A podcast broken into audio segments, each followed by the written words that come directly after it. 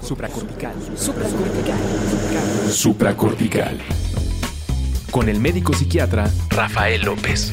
Síguelo en todas las redes como arroba Rafa Rufus. No olviden que Supracortical es parte de Sonoro y que puedes encontrar la página de Sonoro www.sonoromedia.com para escuchar todas las producciones que tiene Sonoro y Supracortical es solo una de ellas. Bienvenidos a Supracortical, yo soy el doctor Rafa López, pero además hoy traemos un invitadazo que además de ser un invitadazo es de casa y eso me da mucho gusto siempre. Javier Martínez, bienvenido, ¿cómo estás? Muy bien, Rafa, muy emocionado de compartir este auditorio ahora contigo, como dices, los dos de casa, pero muy emocionado de tener esta conversación. Oye, este, pues es probable que por ahora sí que por el target en el que estamos dirigidos ahí, según yo nada más tienes un proyecto con, con, Sonoro, ¿no? Este, y por el target a, a, lo mejor no compartimos mucha audiencia, pero hoy van a ver que vamos a compartir muchas ideas, muchos valores, muchas cosas bien padres, pero platícanos un poco de dónde te pueden encontrar en el podcast y demás. ¿Qué proyecto traes? Gracias, Rafa. Por supuesto. Tenemos un podcast que se llama Rockstars del Dinero, que le recomiendo mucho a todo mundo, en el cual platicamos que hacer dinero no es magia negra, como mucha gente por allá afuera piensa que tienes que ser un genio y tienes que saber de Wall Street y de aquí y de allá, sino que hacer dinero es una ciencia y en el programa intentamos eh, transmitir esa ciencia a través de los grandes personajes, de los grandes rockstars, ¿no? La gente que ha creado productos y servicios financieros, los grandes inversionistas, los, las personalidades más importantes de Latinoamérica en cuestiones de finanzas y de inversiones. Fantástico. Fíjate que yo siempre les comento por acá la frase de María Félix que decía que el dinero no es la felicidad, pero calma los nervios, ¿no?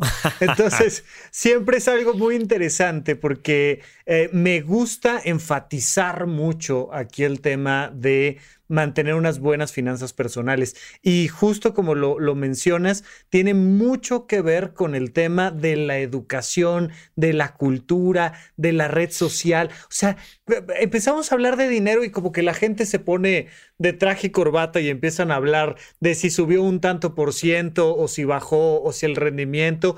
Y la verdad es que es la cosa más cotidiana del mundo el tema del manejo de los recursos, pero además pareciera que siempre que hablamos del tema del dinero nos alejamos de lo importante de la vida, que, que, es la familia y las emociones y las experiencias, y no nos damos cuenta que están intrínsecamente vinculados. Entonces, por eso me encanta que hoy nos acompañes para, para relajarnos un poquito. Además, tenemos allá con un fondo muy lindo y todo, pero relajadito y todo. Vas a ver de qué vamos a platicar. Sí, sí, sí, tienes toda la razón, Rafa. Ese, ese dicho de María Félix es muy cierto como dicen, pues no, no compras la felicidad, pero ah, como ayuda, ¿no? Y la verdad es que, como bien dices, pues tomamos cientos, cientos de decisiones financieras todos los días. A veces no somos conscientes de ella, pero la verdad es que el dinero, las finanzas, las mismas inversiones están intrínsecas en nuestro día a día y si no las comprendemos no las podemos mejorar.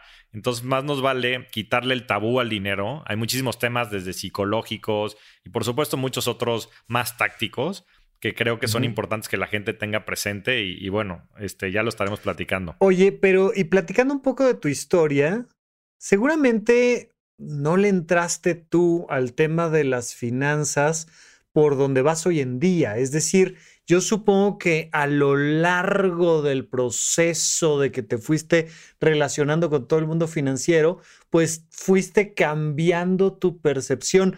¿Cómo fue ese inicio en el que tú dijiste, me voy a dedicar al tema de la lana, a hacer lana, a que los demás hagan lana?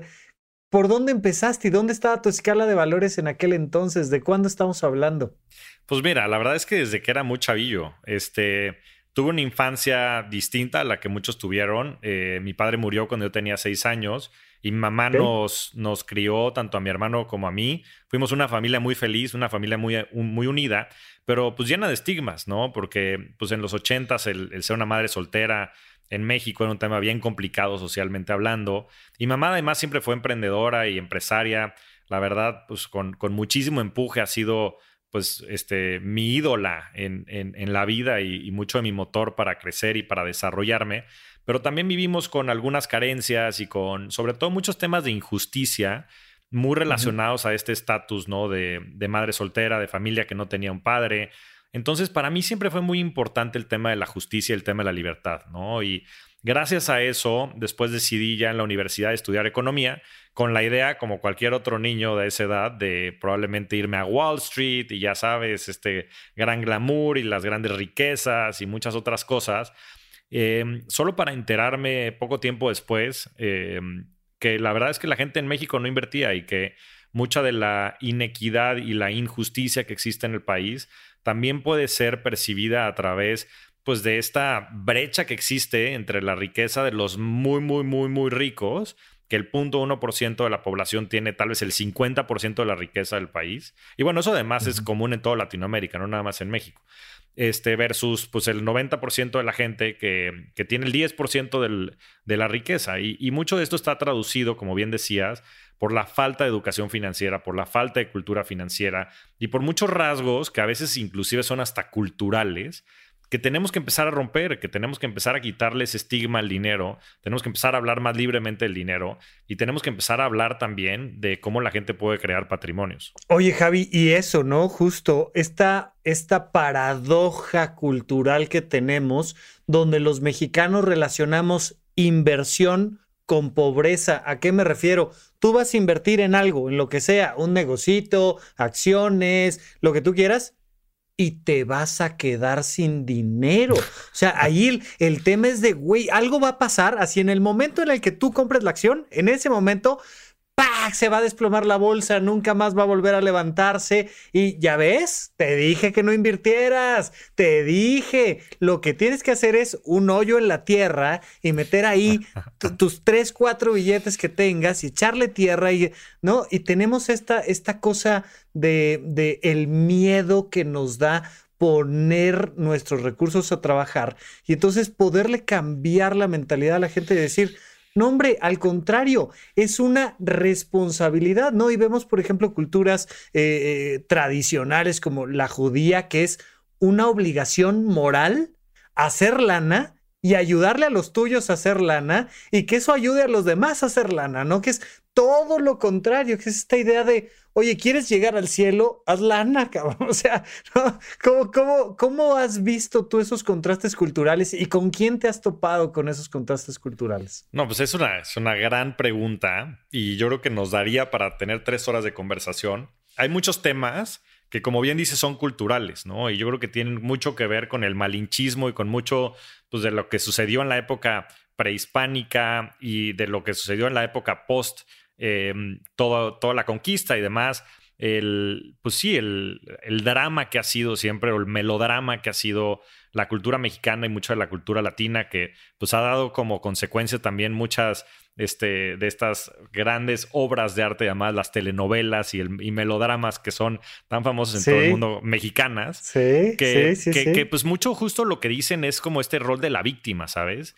Y yo creo que siempre nos hemos visto como esos conquistados y muchas otras cosas que no nos permiten inclusive tomar la responsabilidad en nuestro mismo eh, futuro, ¿no? En ese sentido. Sí, siempre es culpa de alguien más, ¿no? Ese, es nuestro, el, tema de, e, e, es culpa o de Dios o de la suerte o del político o del poderoso o de alguien y, nos saca, a diferencia, por ejemplo, ¿no? Todos hemos visto N cantidad de películas de, de los gringos donde es de no, güey, y tú puedes y rómpele y, hazlo y conquista y, el héroe y pones la bandera y, ¿no? Y es muy distinta la, narrativa. Sí, no, y, y, contrástalo con las telenovelas mexicanas, ¿no? Que te digo que son muy representativas, yo creo que de la cultura. Entonces, bajo ese, bajo ese escenario, pues la verdad es que muchos inclusive están imposibilitados porque creen que no son ni siquiera, o sea, creen que no es posible siquiera el poder invertir, el poder salir del hoyo, el poder emprender, el poder poner un negocio. Y eso, pues, es una, en fin, eso es una, una limitante, una creencia limitante que tenemos los mexicanos y que claramente pues, no nos ha permitido el poder desarrollar todo el potencial financiero. Ahora, esa es una parte. Y después hay una parte psicológica que también es bien importante. Cuando haces estudios acerca del dinero, sobre todo hablando de la psicología del dinero, que es un tema bien importante, te das cuenta que mucho de la percepción que tienen las personas conforme crecen viene de sus casas, ¿no? Viene de lo que les tocó vivir en sus casas. Y a muchas personas pues les tocó vivir carencias, les tocó vivir este, crisis, ¿no? Y, y en México, bueno, y en el mundo, sobre todo en los 80 se presentaron crisis bien importantes, ¿no? Cracks de la bolsa, personas que perdieron toda su riqueza, las devaluaciones, las devaluaciones en los mexicanos están marcadísimas. No, y, nos duelen, bueno, o sea, todavía traemos las heridas abiertas y, además siguen llegando los latigazos, o sea, es un tema. Es un tema fuertísimo, ¿no? Y entonces todo eso pues se va adaptando dentro de la psique del mexicano y eso pues no lo ha permitido o no nos ha permitido como sociedad el poder comprender bien estos eh, instrumentos y poderlos usar a nuestro favor.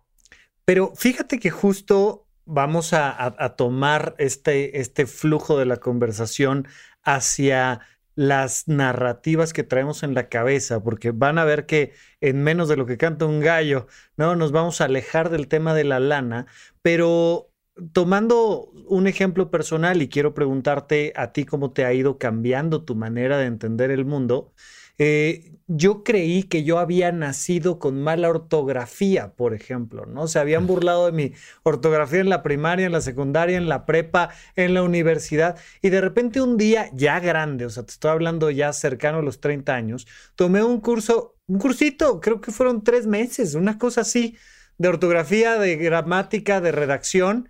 Y de repente, ¡pap! La calidad con la que yo podía expresar mis ideas escritas fue abismal. Esta idea que tenemos de es que si lees mucho tienes buena ortografía, no es cierto. Créanme que leí N cantidad de libros de medicina y de un montón de cosas y no cambió.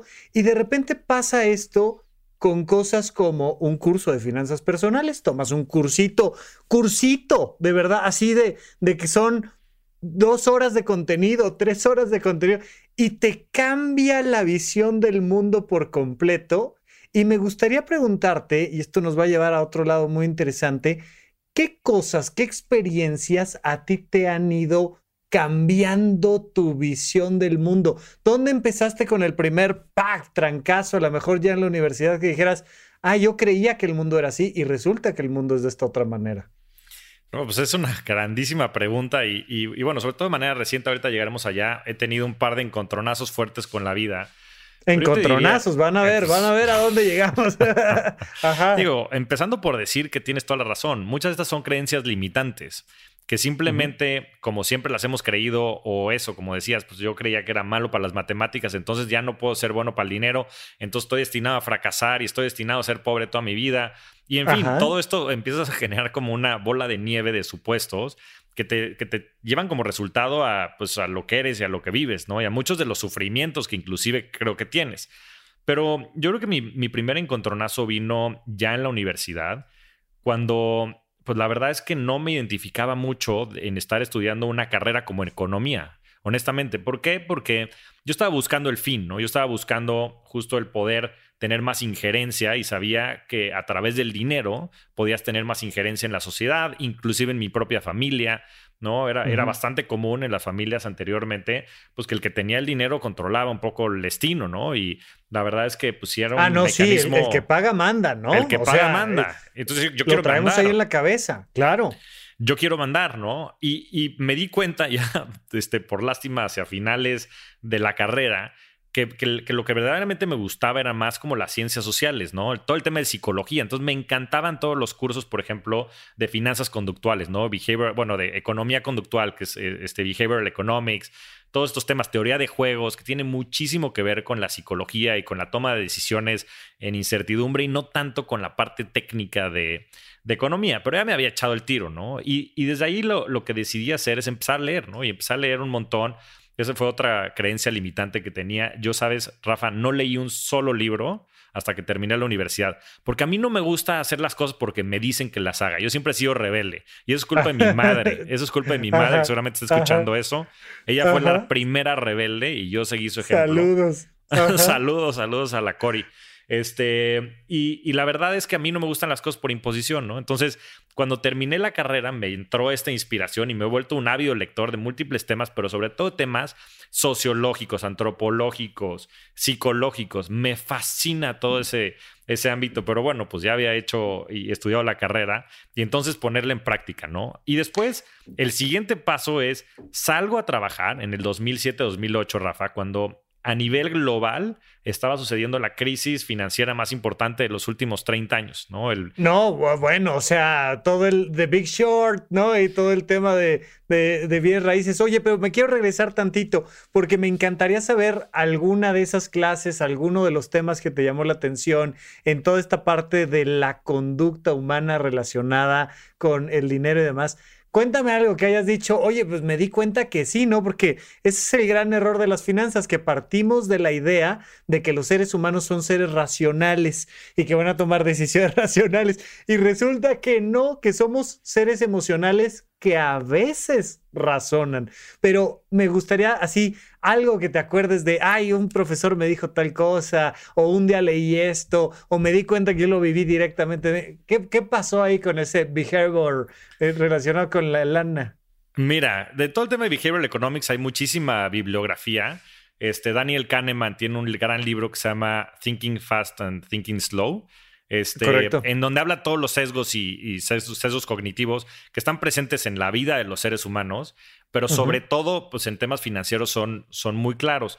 Hay un, hay un libro también excelente que se llama La psicología del dinero de Morgan Housel, que se lo recomiendo mucho a la gente. La verdad es que es un libro bastante fácil de leer, muy didáctico y con muchos casos de uso, en donde explican eh, la diferencia entre dos personas totalmente, o sea, diametralmente opuestas, ¿no? Entonces, tienes a, ya sabes, el típico banquero de Wall Street que trabajó 30 años en uno de los bancos de inversión más grandes del mundo, llegó a tener 50 millones de dólares, este, decidió salirse de trabajar, poner una empresa de filantropía este, y demás. Y después tienes al asistente, ¿no? De, de, ese entonces, de hace, no sé, 50 años, que eh, empezó a ahorrar su dinerito, pero que no tenía un salario muy alto, pues tampoco tenía familia, era muy solitaria y demás. Y los dos se cruzan en un punto en el 2008, ¿no? Sus vidas se cruzan. Esta persona, el banquero de Wall Street, teniendo, no sé, 45, 50 años, bastante joven y demás. Y esta otra persona en, su lecho de muerte, ¿no? Dejando una herencia. Y para sorpresa de todos, em, el banquero de Wall Street estaba quebrado porque había invertido todo ese dinero y se había apalancado, se había pedido créditos y demás. Y pues la crisis lo había tronado. Y, la señora tenía eh, una herencia de 7 millones de dólares que no tenía quien dejárselo se le iba a dejar a la filantropía. Y aquí la moraleja o la anécdota que va muy relacionada a este tema de las finanzas conductuales es que eh, en las inversiones es en, en una de las únicas profesiones en donde la experiencia que tengas no sirve de nada, de absolutamente nada. O sea, si tú sabes más, si sabes menos, si eres alto, si eres bajito, lo único que importa es tu conducta. O sea, lo único que es representativo es que tú agarres, como la, la señora, esta, esta viejita, que ahorre todos los meses y esa, esa, esos ahorros los ponga a invertir, por ejemplo, en Standard Poor's 500, que es el índice de las 500 empresas más representativas de la bolsa. Y no tanto así que sepas o no sepas, ¿no? Ahora, imagínate que eso sucediera, por ejemplo, con un médico, ¿no? O sea, ¿cuándo dejarías que un médico te opere?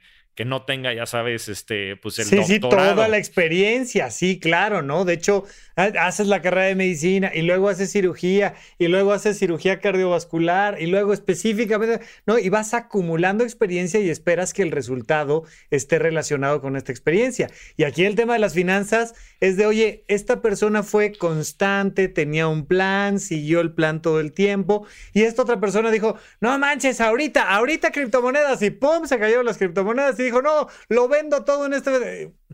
¿Y dónde la conducta nos llevó? Sabe Dios a dónde, ¿no?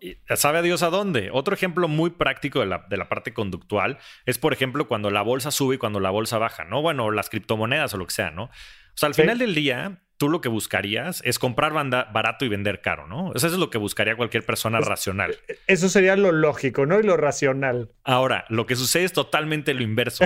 La gente le gusta comprar cuando las cosas suben y, les, y venden cuando las cosas bajan. Y eso es porque les entra la emoción y el pánico. Mira, hay una, hay una, estadística que es infalible. O sea, el Standard Poor's 500, que son las 500 empresas más grandes de Estados Unidos, han dado desde finales de, de los 1800 10% anual compuesto. Eso quiere decir que todos los años dan más o menos el 10% en dólares.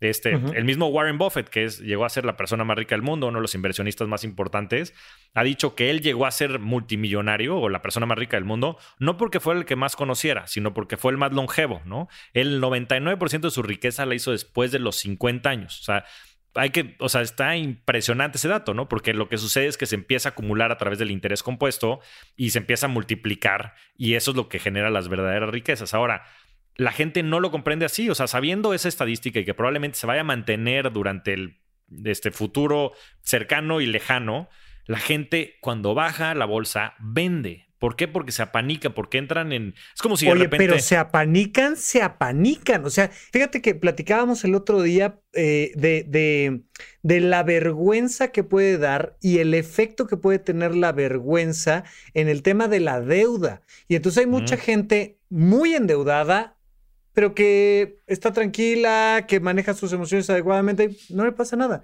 Y personas con deudas que verdaderamente con un poquito de asesoría se podrán eh, eh, solucionar bastante bien, el miedo, la angustia, la vergüenza, la pena, que te puede llevar verdaderamente a linderos tremendos. Y, y, entonces vas viendo el factor emocional. Y si algo nos mueve las emociones, volviendo al inicio, pues es la lana.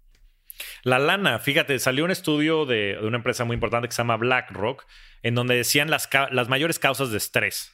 ¿En qué lugar crees que estaba el dinero? O sea, mayores casos de estrés, pero te, menciono, la salud y la familia estaban dentro de esas causas. ¿En qué lugar crees que estaba el dinero? Péjole, pues, no sé cómo está hecho el estudio, pero yo pensaría que en el número uno. En el número uno, por encima de la salud y la familia. Lo más representativo es que este estudio fue hecho durante el COVID, durante la pandemia. sí, claro, claro, claro. Y, ni así.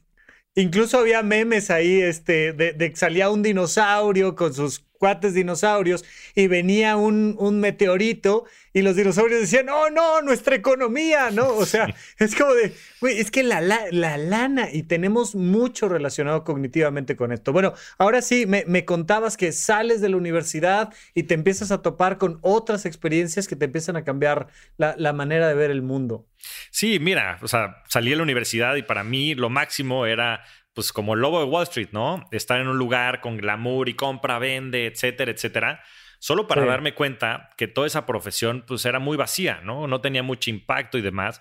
Y ahí fue donde se me presenta la oportunidad de empezar a, a generar productos digitales, a desarrollar productos digitales en GBM que es una empresa a la que le tengo mucho cariño, es una gran empresa de inversiones hoy, afortunadamente también liderando la digitalización de las inversiones pero me doy cuenta que los mexicanos no tienen la posibilidad de invertir porque no existen las vías a través de las cuales lo puedan hacer, ¿no? Era carísimo antes invertir porque necesitabas tener un asesor que te contestara el teléfono, ese asesor pues puede atender solo un grupo limitado de personas porque tiene eh, un monto, ¿no? Era a partir de este monto, entonces te contesto el teléfono, debajo de eso ni me marques. En ese momento eran 500 mil pesos, ¿no? Que pues es una muy buena lana. Entonces la gente tenía esta, esta concepción de para invertir necesito ser millonario, porque si no, si no tengo un millón de pesos no me van a contestar. Y era cierta en ese momento, ¿no? Te, te estoy hablando de hace este, 12, 13 años, ¿no? A finales de. Sí, sí, era lo que te iba a decir. Oye, ya, ya, ya, ya teníamos edad tú y yo cuando, cuando eso todavía seguía en esa situación. Exactamente. Y en México, la verdad es que la foto de los inversionistas era muy agridulce. Había 200 mil personas de un país de 120 millones de habitantes que invertían en la bolsa. O sea, es nada, es 0.2% de la población. Entonces, me doy cuenta que y bueno, con la gran visión también, por supuesto, de la gente de la empresa, que necesitábamos generar productos digitales para masificar las inversiones y para darle acceso a todos los mexicanos allá afuera a invertir. Entonces desarrollamos un par de plataformas, fue un, proyecto increíble, estuve 11 años en GBM y afortunadamente en los, en los últimos años, como todo, empiezan a, crecer de manera exponencial. Las cuentas hoy, GBM solo tiene más de 3 millones de cuentas, ¿no? Y entonces pasó el mercado de tener 200 mil cuentas a hoy casi 5 millones de cuentas en 10 años, lo cual es un crecimiento impresionante, pero sobre todo el crecimiento se dio los últimos 3, 4 años. Y con ello, por supuesto que la satisfacción de que la gente allá afuera pueda quitarse de la, mente esta angustia que genera el no tener dinero, el, en fin, ¿no? Muchas de las cosas que van asociadas pero, a... Pero ahí ya, ya estabas tú buscando dar un servicio social, ¿no? Que, insisto, cuando hablamos de lana, nuestros condicionamientos nos llevan a pensar en, ah, seguramente este güey quería su lana y ganar y tal, y de repente es voltear a ver y decir, cabrón, ¿sabes, ¿sabes por qué estas personas están enfermas? Porque no hay carreteras para llevarles agua potable, para mandarlos al médico. Necesitamos conectar los servicios que podemos brindar con las personas que lo requieren. Y entonces, este, pues GBM y, y cada vez más emprendimientos buscan crear esos factores de conexión que ayudan. Entonces, retomamos, o sea, venías ya con esta búsqueda más social, ya no de estar comprando y vendiendo, sino decir, oye, ¿cómo le ayudamos a estas personas? Y, es, no es poca cosa lo que estás diciendo de pasar de un micro grupo de inversionistas a que poco a poco vaya volviéndose una cultura de la inversión en México. No lo pudiste haber dicho mejor, Rafa. La verdad es que ¿Sabes? Cuando haces las cosas por dinero, y digo, está hasta parametrizado. O sea, llega un momento en donde el dinero que ganas ya no es significativo. O sea, sinceramente. Ah, y, es bastante rápido, ¿eh? Es bastante rápido. Si, si ganas cero pesos y luego de repente ganas mil, bueno, te cambia la vida. Y si de mil ganas diez mil, maravilloso. De diez mil a treinta mil, es bueno. De 30 a 50 a 100, está padre. De 100 a 200 ya, güey, ya, ya, cuando ya estás en esos niveles, empiezas a ganar más y más y más y como dices, está parametrizado. Vemos cómo la felicidad ya empieza a no relacionarse en lo más mínimo. Oye, es que en vez de ganar 300 mil pesos mensuales, estoy ganando un millón de pesos mensuales. Ah, sí. Ah, o sea, ya te da igual. Sí, no, y, es, eh, o sea, como dices, está parametrizado, hay varios estudios. Y el racional detrás de eso es que, bueno, por supuesto, cuando cubres este, tus necesidades básicas y, por supuesto, tener una vivienda y ciertas cosas para vivir de manera decente, lo demás es un poco irrelevante. Y sabes, o sea, nunca va a ser eso una fuerza que cambia el mundo, porque te vas a vencer a la primera de cambio. La verdad es que lo único que funciona en ese sentido es tener una misión que vaya más allá de, los bienes materiales, ¿no? Y lo que pudimos descubrir en GBM fue eso, decir, ¿sabes qué? Nuestra misión como empresa, y, me tocó también pues, ser portavoz de, de todo ese movimiento, es democratizar las inversiones. ¿Por qué? Porque a través de las inversiones entonces vamos a generar libertad. Y la verdad es que la libertad es una condición humana súper importante. Y cuando le ayudas a la gente a tener más libertad, entonces todas estas cosas que quieren crear, la verdad, hay muchísimos impactos eh, que, pueden tener la vida de las personas o renunciarle a un jefe que no los trata bien. O sea, le, decíamos en, GBM, eh, no de manera pública, claramente, pero entre un grupo de personas internas, el, el fuck you fund. ¿No? El, poderle decir a alguien, ¿sabes que eh, Te vas a la chingada, te vas a la chingada. Exacto. Me encantó, está increíble. Olvídense del fondo de ahorro de emergencias. A partir de ahora, todos tienen que tener su fuck you fund. Su fuck you fund. ¿qué, es ese fuck you fund? Cuéntame, vuélvemelo a explicar porque esto va a ser importantísimo. Mira, este, la verdad es que el, nombre se lo debo a una buena amiga que sigue trabajando allá en GBM, que se llama Ivonne. Entonces, saludos, Ivonne. Este es una super crack y ella fue la que nos ayudó, pues digo, a entender este concepto tan importante, ¿no? Porque se presentaba en la vida de las personas. Y la idea es tener suficiente dinero como para tú poder tomar tus decisiones y que la gente a tu alrededor, o más bien que no te inhiban la gente a tu alrededor, los condicionamientos a tu alrededor, que del trabajo que no te gusta, que del esposo que este, te maltrata, o, de, de lo que sea, o del país o de la ciudad, que tú puedas agarrar y tener un fondo con lo cual tú te sientas en control de tomar tus decisiones. Porque como decías, no nada más son los, las creencias limitantes, bueno, de ahí parte todo, pero después también hay limitantes de recursos, ¿no? No puedes agarrar de la noche a la mañana si, estás endeudado por renunciar, probablemente seas esclavo de esa chamba porque no tienes este concepto de libertad financiera resuelto. Sí, sí, sí, sí, pero, pero me encanta, ¿no? O sea, meterle incluso este sentido del humor de decir, a ver, güey, ¿sabes para qué tienes lana? Para poderle decir a quien quieras, tenga, o sea, o sea, güey, me da igual, si quiero irme, me voy. Fíjate que mi, mamá, eh, saludos también, eh, me decía que siempre tenía que traer dos billetes en las bolsas, ¿no? De un lado uno medianón y del otro lado uno grande. Y me decía, ¿sabes para qué es? Para que si no estás a gusto en una fiesta, para que si ya te quieres ir cualquier, de, cualquier lugar, agarras un taxi y te largas. O sea, no vas a estar esperando a que te lleven. Si te la estás pasando bien y tal, está increíble. Pero si no, tú siempre debes de traer dinero para decir, perdón, ¿saben qué? Con permiso, yo ya no estoy a gusto aquí. Vámonos. Y me encantó ahí cómo, cómo lo describes. Oye, surge todo este tema de GBM, te empieza a mover cada vez más este sentido de ayudar a los demás, eh, empiezas a, encontrarle en esta democratización eh, un sentido mayor a tus capacidades y luego...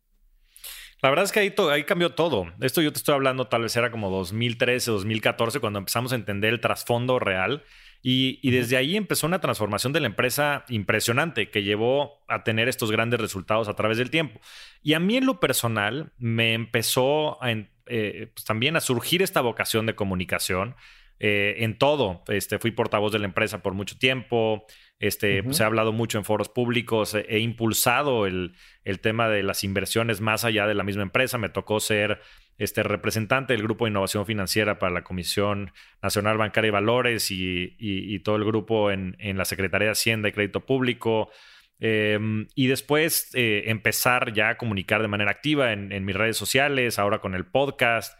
Eh, salgo de, GBM en 2021, después de un proceso y la verdad es que de un Em, de una carrera de la cual me siento muy orgulloso y, donde dejo muy buenos amigos con los que sigo teniendo una gran relación.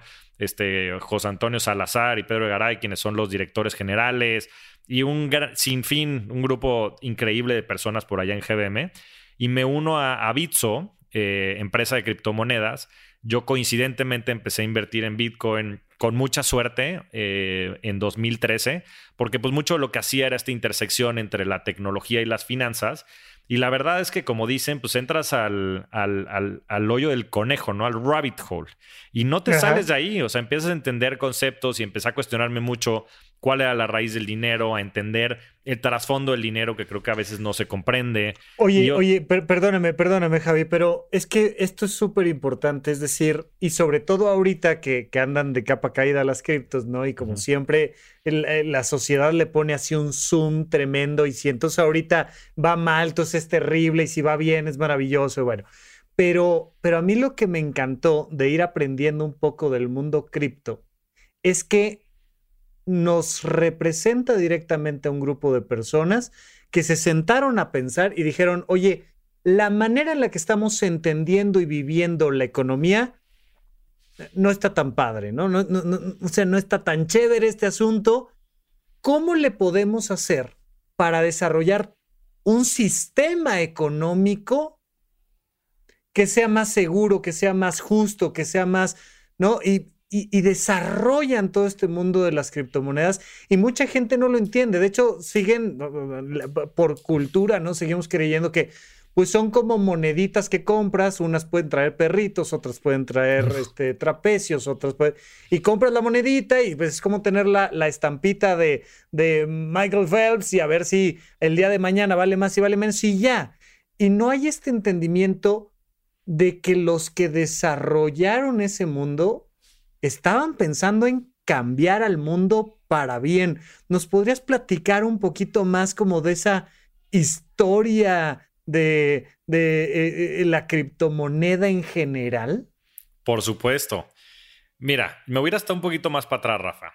Eh, el dinero creo que es algo que no se, no se ha conceptualizado de manera correcta, porque pues simplemente lo hemos entendido dentro del contexto que cada uno de nosotros ha vivido, ¿no? Pero empieza con el, todo el tema del trueque y demás, no me voy a, detener mucho ahí. Para mí el dinero lo que es es una innovación, es una tecnología a través de la cual podemos transferir valor tú y yo, ¿no? Y ese valor, de hecho, yo creo que se ve reflejado en energía en energía disponible. Es como el motor de los carros, ¿no? O sea, más allá de, la historia, de repente tienes un, un desarrollo tecnológico que fue, hola, ahora tenemos billetes y fue como meterle un motor V8 a nuestros vehículos, o sea. Claro. Mira, después del trueque, cuando se empezaron a inventar las formas de dinero, que empezaron con conchas y con otro tipo de cosas, lo que sucedió es que te permitió fragmentar. Pues antes no podías agarrar y partir una vaca en tres, lo tenías que cambiar por tanto de comida o lo que fuera, ¿no?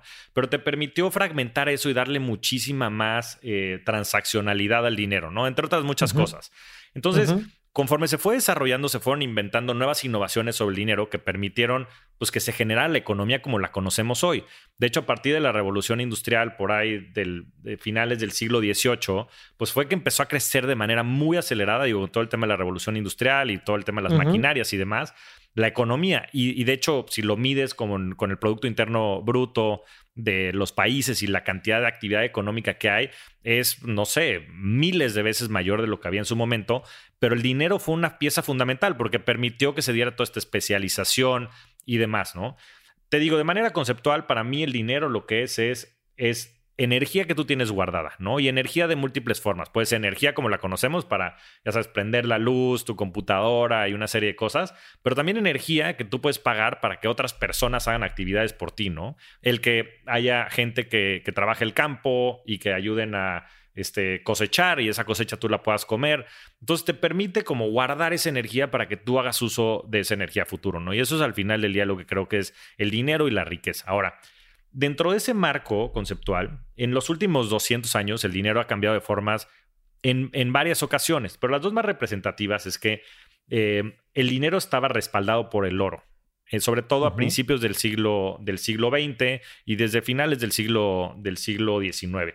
Em, había un tratado entre todos los países que todo el dinero que tú tuvieras tenía que estar respaldado por oro y era lo que se seguía a cabalidad. Ahora, entran las guerras mundiales y la necesidad de financiamiento de las guerras mundiales empezó a hacer que ciertos países se salieran del patrón oro. Empezó el Reino Unido y muchos de los que estaban muy metidos en la guerra y terminó en 1971 cuando Richard Nixon en el, en el tratado rompió el tratado de Bretton Woods y famosamente dijo, ¿sabes qué? Ya el oro no, el dólar no está respaldado por el oro y es más, salieron a confiscar el oro de, de las casas de las personas.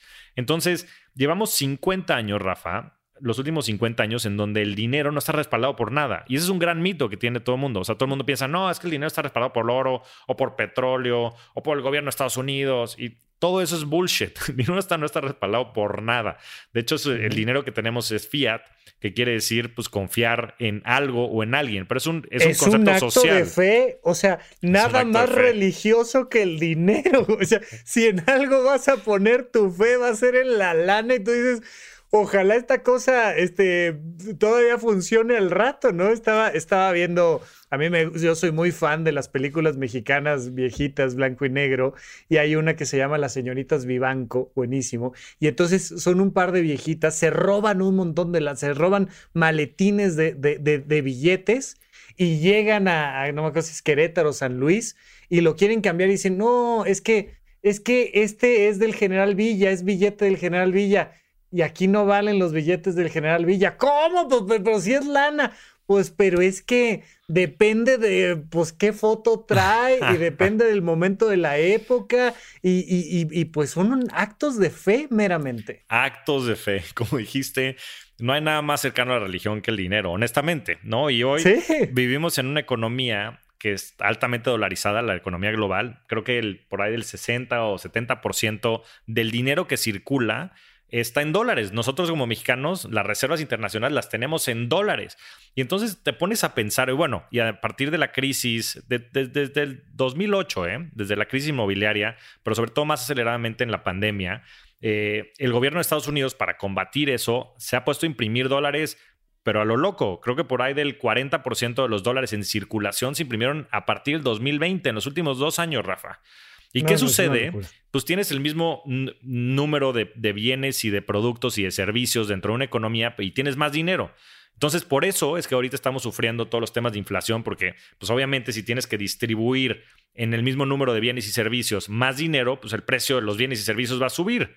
¿No? Y, eso como consecuencia trae, porque los, los, salarios no suben al mismo, al mismo nivel, ¿no? No suben el. Ahorita que la inflación en México está cerca del 9%, igual en Estados Unidos, los salarios no están subiendo al 9%. Eh, no están subiendo en la mayoría de los casos. Entonces, eso lo que quiere decir es que tenemos una peor calidad de vida derivado de que existe este conflicto de interés de que una institución, que llámese Banco Central, dentro de un país tan predominante como Estados Unidos, esté imprimiendo tanto dinero, ¿no? Entonces... sí, oye Javi, y justo era lo que te iba a decir, ¿no? Y entonces cuando el diluvio se pone así de rudo, pues cambias de Dios, ¿no? Y entonces tienes que moverte de religión. Dices, güey, este, esta religión está muy cercana al infierno, vámonos moviendo para otro lado y luego. Sí, pues todo el mundo se mueve por, placer o por dolor, ¿no? Y en este caso, exacto. pues todos los caminos llevan al Bitcoin. Este, digo, más allá de eso, explicar eh, que el Bitcoin lo que es es es un, es un, como tú decías, es una maquinaria, es un ecosistema a través del cual, bueno, es una tecnología, de hecho, a través del cual se puede transaccionar y se puede guardar valor de manera descentralizada. Esto quiere decir que es la primera vez en la historia de la humanidad en donde yo te puedo a ti pasar cierto dinero digital y ese dinero no necesita estar verificado por un Visa, por un Mastercard, por un American Express, por un Bancomer, por un Santander, sino simplemente lo podemos hacer de persona a persona. Y esa es la gran innovación que hay en, todo el tema de Bitcoin, ¿no? que después ha, dado toda esta industria de blockchain y de criptomonedas, Ethereum y otro tipo de, activos que han, que han surgido a partir de ella pero es un dinero descentralizado, es un dinero que tiene un límite. Van a haber solo 21 millones de bitcoins que se van a ver eh, eh, que se van a generar en la historia. Y eso lo que da es muchísima certeza de que sabes que las reglas del juego no van a cambiar, ¿no?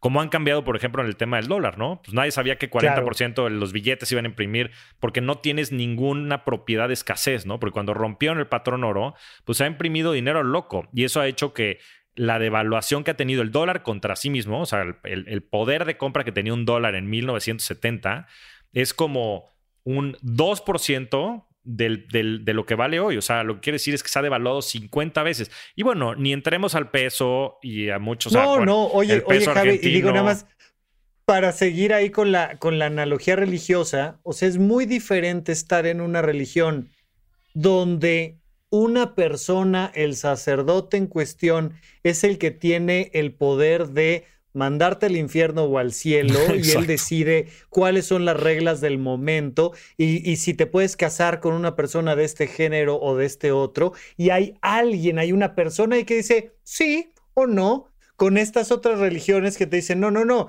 la iluminación está dentro de ti, tú lo entiendes, tú, tú tienes la conexión directa con Dios y en el otro traes un intermediario con Dios, ¿no? Y ahí es toda la diferencia entre el dinero fiat tradicional, los billetes, donde tú tienes que preguntarle a papá gobierno en el país que sea cuánto valen los recursos y esa energía que tienes guardada, y en el otro es un, una conexión directa de intercambio, ¿no? Pues mira, Rafa, voy a tener que escribir un blog post a partir de esta conversación porque que se llame Dinero y Religión, porque vaya que sea hay paralelas. Pero bueno, le das al clavo, ¿no? Yo creo que en una tienes agentes que claramente tienen un conflicto de interés, que además son intermediarios, que esos intermediarios además cobran comisiones de una serie de cosas. Y en el otro tienes un sistema que depende de sí mismo, ¿no? Y depende, como dices, de la creencia que tengan las personas, como todo, ¿eh? El dólar vale lo que vale porque la gente cree que eso vale. Y te aceptan un dólar y no te aceptan un este, peso este, argentino, porque la gente cree que el dólar vale más que el peso argentino. Pero esa es la única razón por las cuales las cosas funcionan. Entonces, el tema de Bitcoin es eso, es, es, un tema de esta creencia colectiva que pues entre más personas crean que el Bitcoin vale, más va a valer, ¿no? Al igual que sucede lo mismo con el oro, el oro es pura oferta y demanda, no tiene ningún uso, bueno, tiene algunos usos industriales, pero no son representativos para el precio que tiene, y el dólar. Entonces, simplemente, desde mi punto de vista, es la evolución del dinero, a un dinero más justo, a un dinero en donde no hay intermediarios, que tiene menos costos, a un dinero en donde no hay conflictos de interés, a un dinero que es verdaderamente de la gente, que no, no depende de ninguna nación, estado, de ninguna religión, ni ninguna este, institución que tiene conflictos de interés. ¿En dónde, cuándo y para qué escuchas supracortical? Comparte tu experiencia en redes sociales para que más personas conozcan este podcast. Sigue al Dr. Rafa López en todos lados como arroba Rafa Rufus. Oye Javi, ¿y sabes dónde empecé a, escuchar toda esta narrativa, pero en otro, otro ámbito completamente diferente? Fíjate que justamente recién en Netflix subieron una serie documental que habla de cómo cambiar tu mente, ¿no? Y te platica de toda la historia de cómo hubo una narrativa en torno a lo que hoy en día llamamos las drogas psicodélicas, ¿no? Pero nos podríamos ir un poquito más allá hablando de marihuana, de tabaco y de cómo muchas culturas habían visto ciertas sustancias y ciertos elementos que nos rodean de una manera positiva, religiosa y de repente las guerras, las necesidades económicas, el, tener enemigos eh, claros, certeros, el echarle la culpa a alguien de algo. O sea, si no es culpa de los inmigrantes, es culpa de las drogas, güey. Pero de alguien tiene que ser culpa, menos del gobierno, ¿no? Y Estados Unidos, cómo empuja todo el cambio de mentalidad y cómo todavía así como nos da miedo invertir porque si inviertes, pierdes todo tu dinero, también traemos toda una narrativa de, güey, esas cosas te dejan loco, abusado, ¿no? Y entonces mucho cuidado con el consumo de marihuana, LSD, hongos, ayahuasca, lo que quieras. Y vamos viendo cómo de repente se empiezan a, a, rasgar las capas de la sociedad y vamos cambiando nuestra manera de entender la economía, o la política o las perspectivas de género y sexualidad o el mundo de las drogas. Y entonces como todo al final es una percepción, una educación, una investigación eh, que, nos lleva a cambiar el mundo. Amén, Rafa. ¿Qué, te puedo decir? Mira, la verdad es que como bien dices, o sea, todos son narrativas, ¿no? Y, me recuerda el libro de Sapiens de Yuval Noah Harari.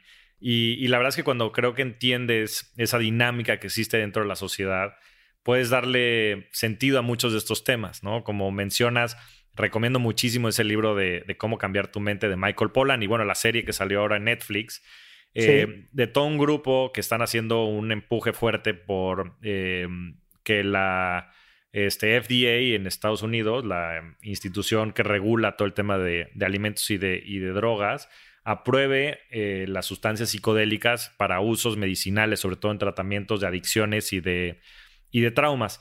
Y, en ese sentido, pues yo creo que hay también muchas paralelas, ¿no? Como bien dices, en los 60s y en los 70s se generó mucho estigma alrededor de estas sustancias, porque también la gente que la estaba consumiendo, pues provocaban de cierta manera a los gobiernos y eran personas, pues yo creo que de índole peligrosa a estos movimientos que que pretenden es que es peligroso que una persona se quiera, sí, es peligroso que alguien se quiera brincar al intermediario. O sea, si tú quieres ser feliz y tener una vida estable, me tienes que pedir permiso. Ya veré yo si te doy permiso o no te doy permiso. Y cuando empiezas a encontrar estas personas que se quieren brincar al intermediario, pues el que tiene el poder dice, no, no, no, no, no, espérame. Y la, la parte muy interesante, ¿no? Que es que se, se, hacen decretos para frenar a la ciencia, que ahí es donde yo empiezo a decir, órale, esto está interesante, o sea, porque no es, oigan, estamos investigando, estamos haciendo ciencia y nos preocupa esto y esto y esto y esto, no es de... No, no, está prohibido investigar, está prohibido hacer ciencia,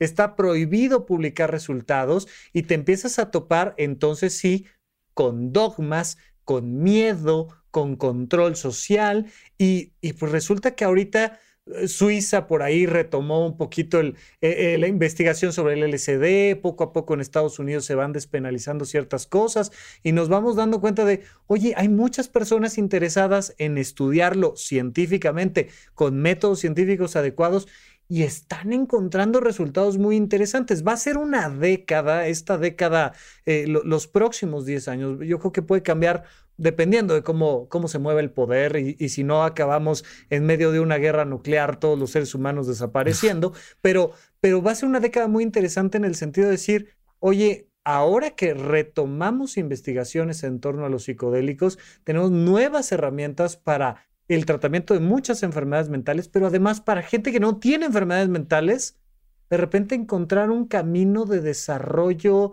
espiritual, del servicio a los demás, de conectarse con el mundo. ¿Tú qué onda con esta, con esta perspectiva? Sí, pues mira, antes de, contarte, porque uno de mis últimos 20 llegó gracias a, estas, a estas revelaciones y, y, a estas sustancias que la verdad es que creo que utilizadas de la manera correcta son muy poderosas. pero te diría que el status quo siempre va a defender este, a ultranza el estatus, ¿no? Y, y, mantenerse en el poder y demás. Y esto lo has visto, te digo que me gusta mucho la antropología y, en general la historia, y pues lo has visto múltiples veces a, través de la historia, ¿no? Desde pues, las religiones, los imperios, ¿no? Y, y, siempre hay periodos de auge y periodos de decadencia. Yo creo que también en el mismo modelo de naciones-estado, pues ya también empieza a mostrar ciertas eh, rasgos de, de, que vienen nuevos órdenes sociales. ¿Cuáles sean esos? No lo sé. Pero creo que muy claramente hoy las personas tienen mucho más poder. El puro hecho que estemos platicando tú y yo libremente de muchos temas hace 20 años hubiera estado seguramente censurado. Imposible, imposible. Imposible. Antes, pues las mismas televisoras eran el intermediario, ¿no? Ellos decían qué publicar y qué no publicar y qué, cuál era la agenda y, en fin, eso generó muchísimos conflictos de interés y proselitismo y muchas cosas que no son el objeto de esta conversación, pero a lo que voy es que hoy gracias a la misma tecnología, ¿no? Y esto lo ato al mismo tema de Bitcoin y muchas de estas cosas, es que tú y yo podemos estar teniendo esta conversación en dos lugares totalmente distintos y que vamos a poder publicar esto y que vamos a tener las vías de llegar a la gente. Y yo creo que hay una tendencia muy fuerte de regresarle al poder a la gente, que podamos ser más autónomos y más independientes para podernos desarrollar como como seres humanos y como sociedad, ¿no? Sin, sin pues, un poco los conflictos de interés de estas instituciones que están alrededor. Ahora, entrando en el tema, eh, uno de mis últimos 20, Rafa, es, eh, se me dio gracias a la ayahuasca. Y fíjate que yo, yo tengo, sí, y, lo, y, lo, más impresionante es que yo era parte también del demográfico que estigmatizaba mucho a las drogas. Yo tengo una historia de, adicciones en mi familia importante, por lo cual eh, siempre la había tenido mucho respeto a las drogas, ¿no? Y yo generalizaba que cualquier droga era una droga y cualquier droga mataba. Y la verdad es que, pues también a través de conocer a personas muy interesantes y en mis mismas vivencias, experiencias, hace como cinco años empecé a investigar más seriamente acerca de ellas. Me di con el libro este de Cómo cambiar tu mente de Michael Pollan y me cambió el chip porque pues lo explica desde un punto de vista muy científico, ¿no? Más allá de pues mucho de lo eh, esotérico que pueden ser a veces estas experiencias y la gente que lo hace y después también tienes estos personajes que pues después los ves como personas ajenas a ti, ¿no? Gente como muy forever y demás. Que, que, simplemente pues, era una creencia limitante que yo tenía otra vez de narrativas, ¿no? De cómo comprendes el mundo. Y es que justo era lo que te iba a decir, o sea, además no solo son muy peligrosas, la gente que consume sustancias son malos y en, en el menor de los casos unos fracasados, o sea. Exacto, eh, fracasados. Punto. Sí. sí. ¿no? Y, y, después te das cuenta que el fracasado eres tú, pero, o sea, en el sentido de que por lo menos ellos buscan su felicidad y son dueños de su tiempo y, no necesitan, ya sabes, de salir a comprar coches y casas y todo para ser felices porque la felicidad la tienen interna, ¿no? Y, y pues es, es, lo que dicen, ¿no? Que no es rico el que tiene más, sino el que necesita menos. Pero bueno, ya sin entrar en el plano filosófico, después de investigar por mucho tiempo, eh, me animé, ¿no? Dije, bueno, pues voy a empezar a este, a, experimentar con psicodélicos porque me parece que tiene una base científica muy importante y, me, hace sentido ir ahí a trabajar ciertas cosas que yo no he podido tal vez resignificar de mi vida, ¿no? Mi, padre murió cuando, cuando yo tenía seis años, como te platiqué, pero a los dos años nos, nos un poco abandonó, ¿no? No volvimos a ver este, mi hermano y yo, y fue un evento muy doloroso en, en mi vida, en la vida de mi familia, y yo llevaba yendo 30 años a terapia, Rafa, y había y he tenido este, profesionales extraordinarios que me habían ayudado a comprender mucho eh, los traumas y las experiencias fuertes que yo he vivido y que no había podido significar y que habían, pues, causado, que estaban causando mucho, mucho dolor en mi vida diaria, ¿no? Yo, yo creo que pues la manera en la que yo trabajaba, que trabajaba 24 horas, la, que, la resiliencia que tenía para muchas actividades, el poner por encima muchas cosas, inclusive de mi persona y demás, eran claras muestras de que había una huella ahí que tenía que sanar.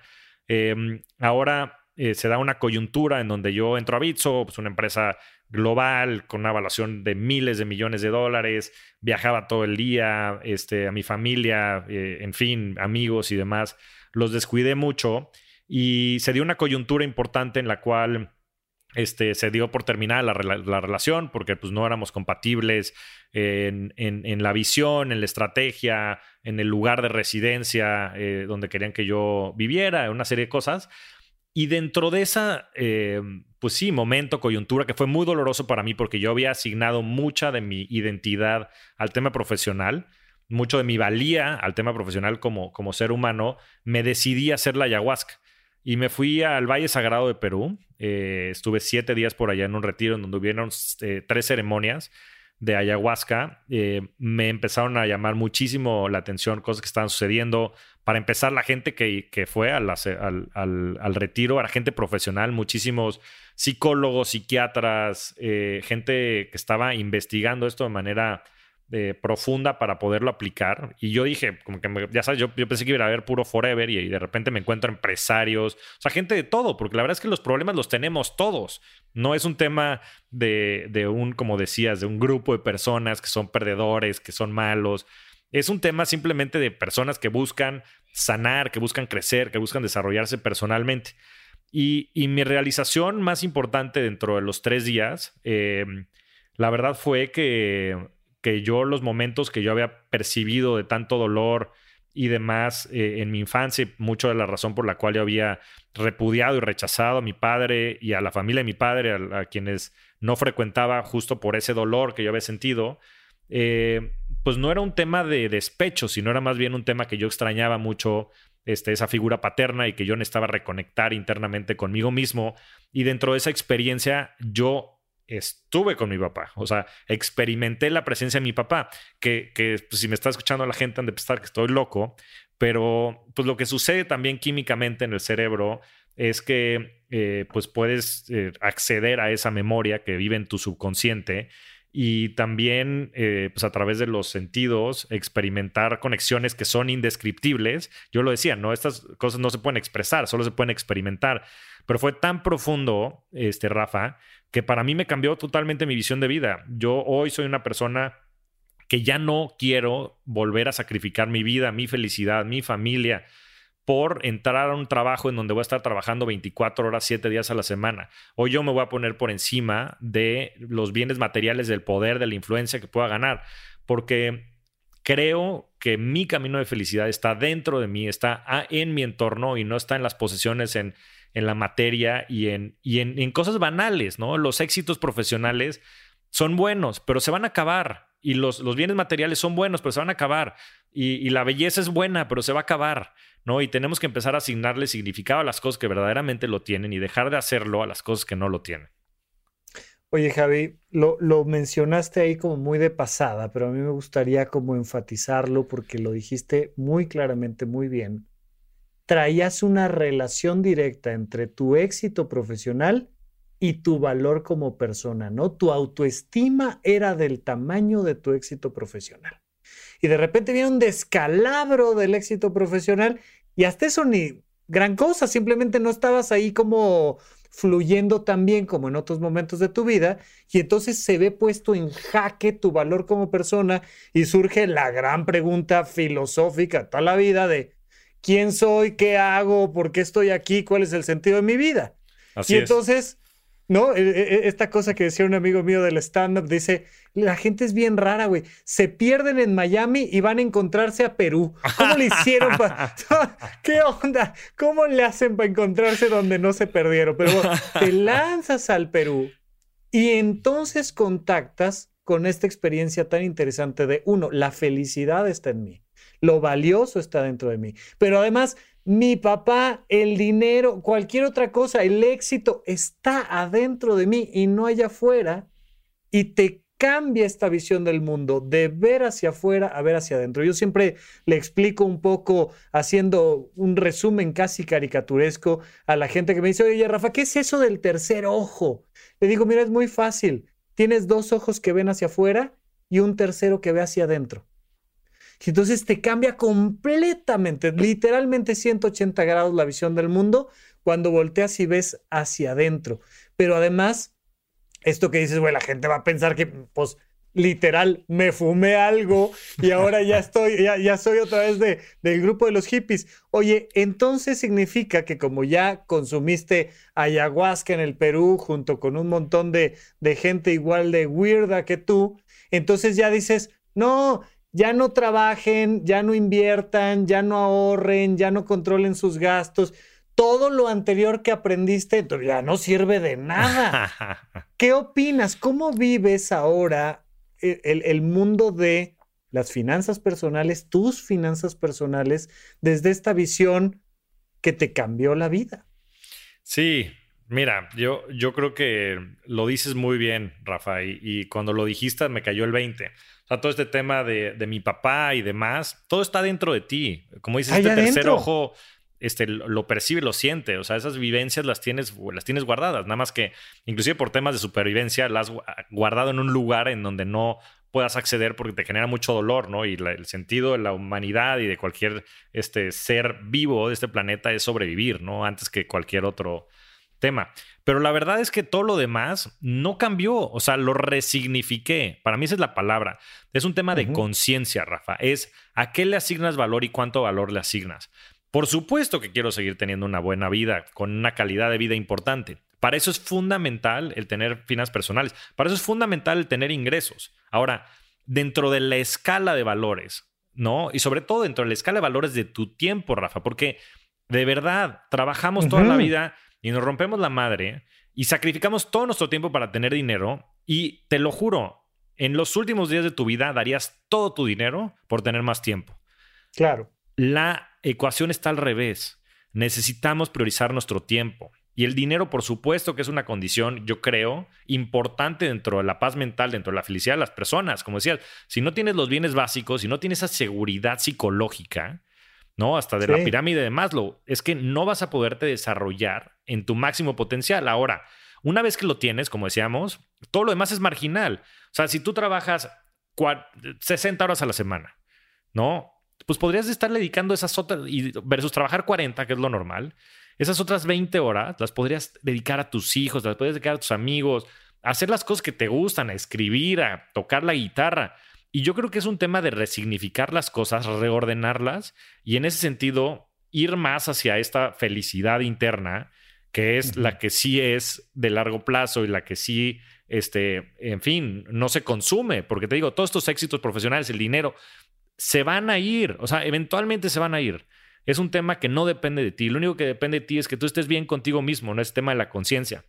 Entonces, para mí no ha sido cambiar ninguna de las cosas que hago. Es más, yo creo que las hago hasta más, ¿no? Soy más consciente de mis finanzas personales, porque tengo que cuidar más el dinero, porque quiero trabajar menos, porque mi objetivo ya no es tener más dinero, sino es agarrar y maximizar mi ecuación del tiempo con la calidad de vida que tengo. Y por supuesto que dentro de eso hay dinero. Claro, y eso se llama realización personal, ¿no? Cambiar, me encanta como lo dices, lo que me cambió fue la escala de valores.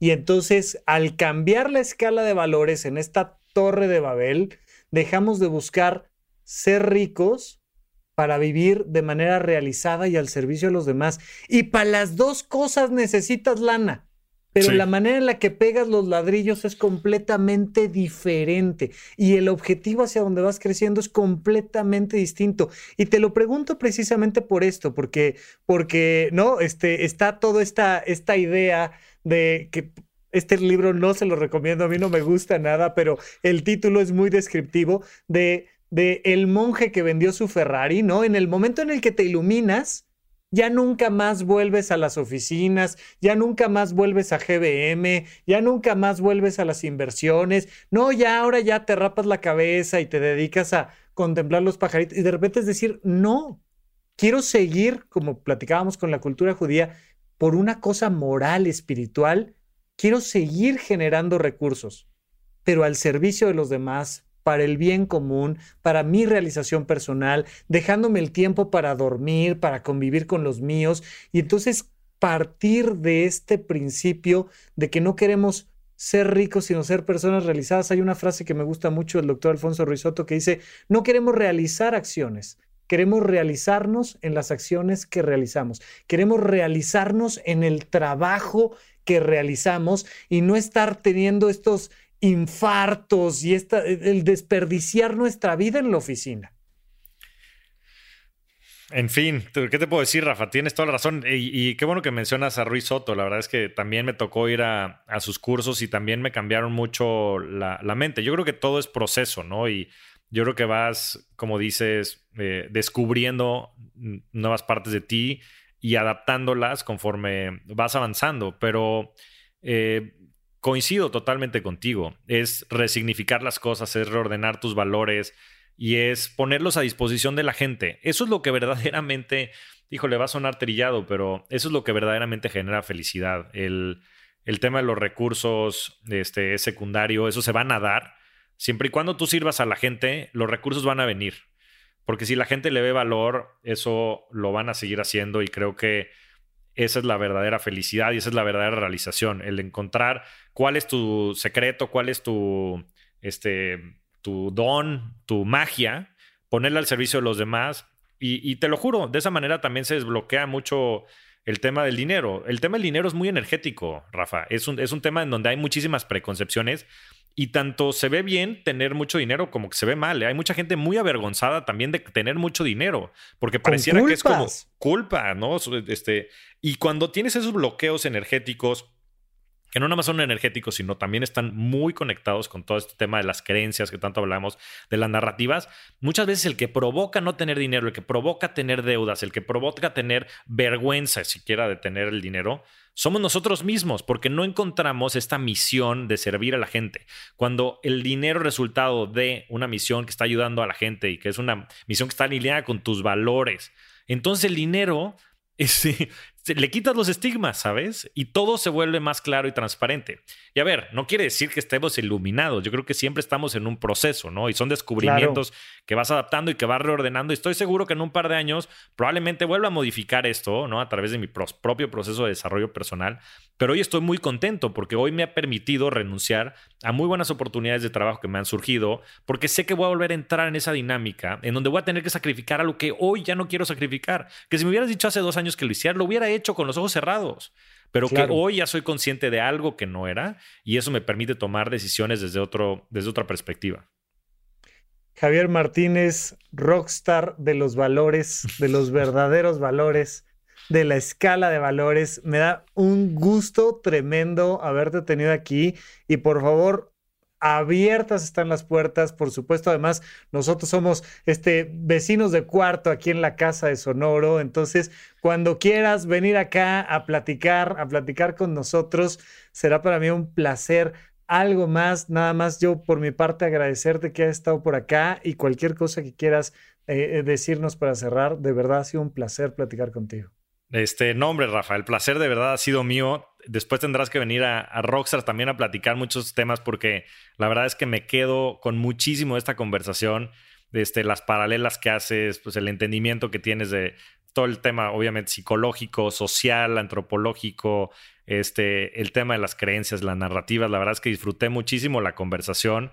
Rafa. Y, pues bueno, invitar a la gente a que este, también me sigan en redes sociales, en arroba Javier MTZ Morodo, Em, en mi blog. Despacito otra vez, otra vez, porque sí quiero que vayan y platiquen contigo. Otra vez, ¿dónde te podemos encontrar, Javi? Digo, además de en el podcast de, Rockstars, del, dinero, Sonoro. Ajá. De Sonoro me pueden encontrar en redes sociales, en Twitter, en Instagram y en Facebook, en arroba Javier MTZ Morodo. Y después tengo mi blog en javiermtzmorodo.com. Ahí tengo un newsletter que comparto todos los martes con artículos relevantes y podcast, eh, videos y demás este, interesantes. Entonces también se los recomiendo mucho. Y para los que les interese invertir, eh, tengo unos ebooks también en mi página y sobre todo voy a estar lanzando unos cursos de inversión este, a principios de octubre. Entonces apúntense también y yo creo que desde ahí podemos crecer todos en este camino financiero de inversiones este, y también ya compartiendo mucho de este camino de desarrollo personal que tanto me ha apasionado de, de mis últimos meses. Javi, fantástico, de verdad, muchísimas gracias. Eh, eh, ha sido un placer tenerte por aquí y de verdad, cuando gustes, acá nos vemos. A todo nuestro público, muchísimas gracias por acompañarnos. Hasta la próxima. Gracias por escuchar Supracortical. En verdad me interesa muchísimo conocer tu opinión sobre este episodio o cualquier otro que quieras platicarme. Puedes encontrarme como arroba Rafa Rufus en Twitter, en Facebook y en Instagram. Quiero darte las gracias por escuchar Supracortical y sobre todo por suscribirte y seguirme donde sea que estés escuchando este programa y así te puedes enterar todo el tiempo de nuestros próximos estrenos.